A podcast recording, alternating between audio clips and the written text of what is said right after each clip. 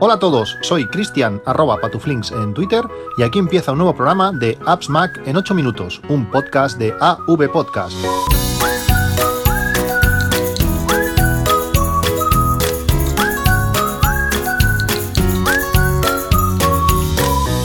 Hola a todos, 4 de septiembre de 2017.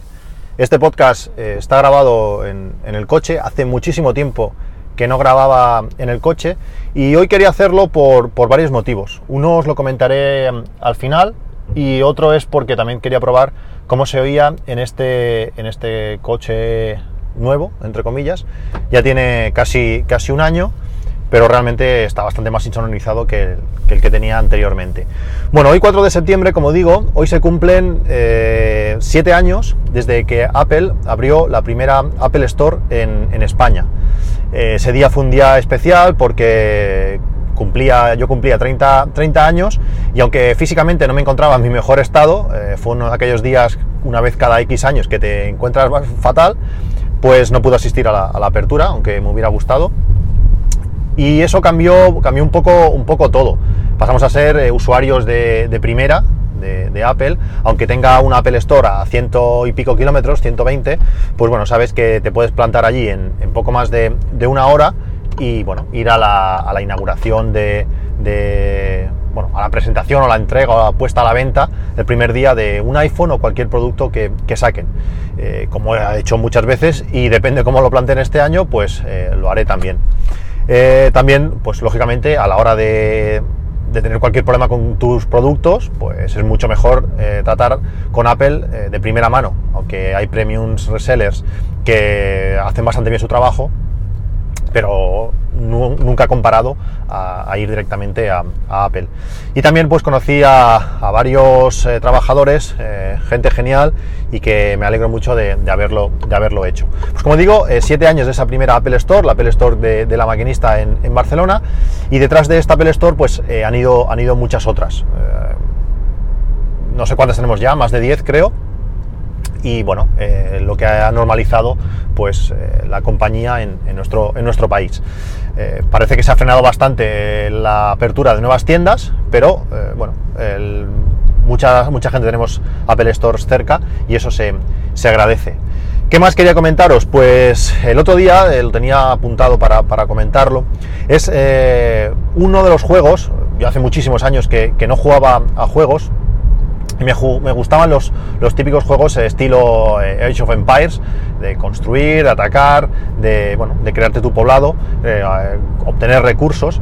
Y desde, desde hace tiempo, bueno, sobre todo desde que tengo a mi hijo, pues tengo la ilusión o me haría gracia pues que le gustan ese tipo de juegos y poder jugar eh, en nuestra red local entre, entre nosotros. Uno de los juegos que jugaba hace muchos años era StarCraft, sería un estilo, este, estilo Age of Empires, pero con bueno, más enfocado al, espacio o, extraterrestres o vamos a así, tribus, tribus extrañas. Y han sacado una versión remasterizada del juego que funciona perfectamente para Mac. Eh, con nuevos gráficos en 4K, con sonidos, eh, traducida al español. Realmente está, está muy bien y a, un precio creo que son 12, 12 o 14 euros, que realmente pues eh, si vas a jugarla no, no es dinero y que está, está muy bien. También la versión antigua, la que no está remasterizada, eh, ha pasado a ser gratuita, por tanto si queréis probar que os, si os gusta o bueno, o si habéis jugado hace tiempo y queréis volver a hacerlo, o para probar si, la versión remasterizada os va, os va, a gustar, pues podéis descargarla, os dejo el enlace en, las notas del programa y podéis descargarlo, como digo, eh, ha, pasado, ha pasado a ser, a ser gratuita. Una de las cosas que comenté en el, en el último podcast fue que, estaba metiéndole caña al tema, al tema fotos. Y estos días pues lo he hecho, lo he hecho muchísimo. Para poder eh, sacarle todo el partido a fotos, para mí una de las cosas eh, más importantes o la característica principal que tiene fotos respecto a, Aperture es esa sincronización de las fotos en, la nube. hasta ahora las fotos estaban en la nube, sencillamente, pero todo lo demás, o casi todo lo demás, quitando algunos ajustes de la foto, no sincronizaba.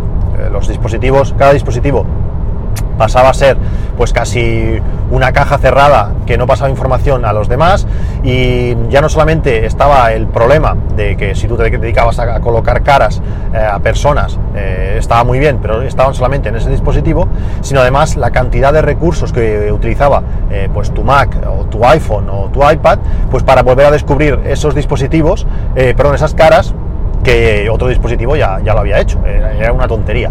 Pues con iOS 11, con las betas de, iOS 11, esto empieza a funcionar eh, realmente bien. Eh, las caras eh, se sincronizan, mm, yo diría que generosamente bien, vamos a decir un 90% de, de, de ok, siempre hay cosas que, bailan, eh, pero, pero bueno, eh, lo que haces ahora ya no es trabajo, ya no es trabajo en balde, eh, queda todo bien sincronizado y queda todo pues bastante, bastante ordenado.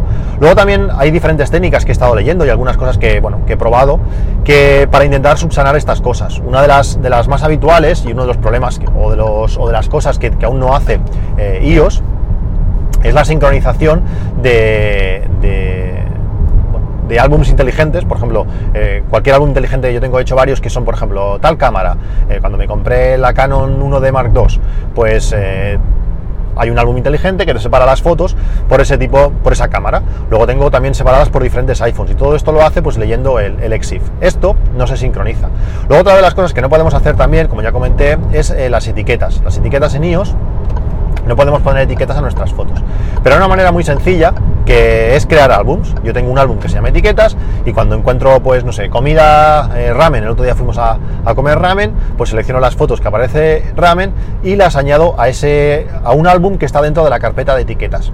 Cuando accedo al Mac, pues simplemente cojo, me voy a ese álbum, las selecciono a todos, las selecciono todas, que es súper rápido, eh, comando, comando, o, eh, comando A para hacer all, todas, y le creo una etiqueta que se llama ramen. Automáticamente ya elimino el álbum y esas, esas fotos quedan etiquetadas. Eso sí que lo sincroniza muy bien eh, iOS desde, desde casi siempre. Por tanto, hay diferentes técnicas bueno, para llevar nuestro, nuestro, nuestras fotos eh, bien ordenadas.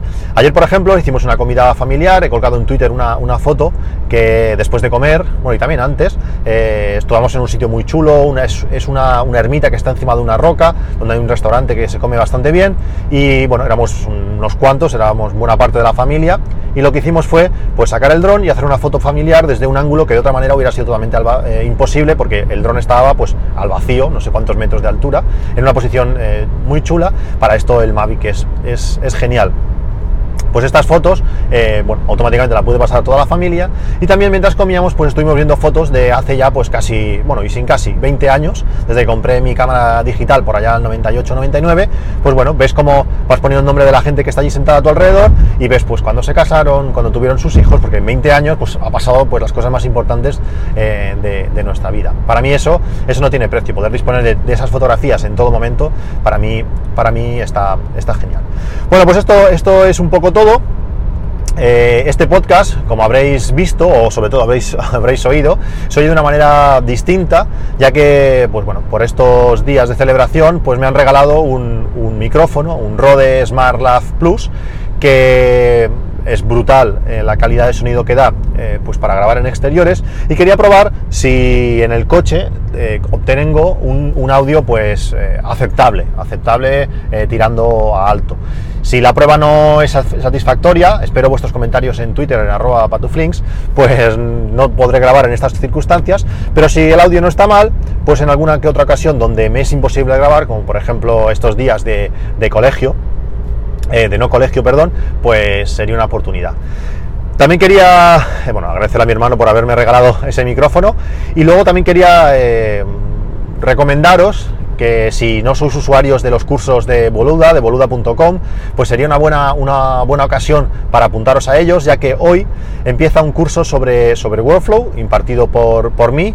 Eh, después de, ese libro, Aprende y Domina eh, Workflow para ellos, que también tendréis el enlace en la descripción de, las notas del, podcast, pues eh, he hecho un curso de, 10 clases en vídeo, donde trato muchos de los temas que, que trato en el vídeo, pero siempre con esa, con esa bueno, esa posibilidad de, verlo, de no solamente leerlo y como tú lo entiendas, sino pues verlo en vídeo y ver cada caso, pues cómo, cómo se, trabaja. Si es verdad que en el libro pues trato algunos, algunas cosas más avanzadas, que en, estos en estos 10 vídeos en boluda.com, pues es un, es un curso para, para principiantes, con la posibilidad de que haya un curso pues, más avanzado en el, en el, futuro. Pero bueno, si os interesa el tema, aparte de tener muchísimos otros temas en, boluda.com, hay de todo realmente, pues bueno, podéis darle la oportunidad y, hacer el curso, pues como digo, en, en, su web. Pues esto es todo, ya me comentaréis qué tal se, se oye el audio. Nos vemos próximamente con esa keynote que está ahí a tocar y nos oímos en un próximo programa. Un saludo y hasta luego.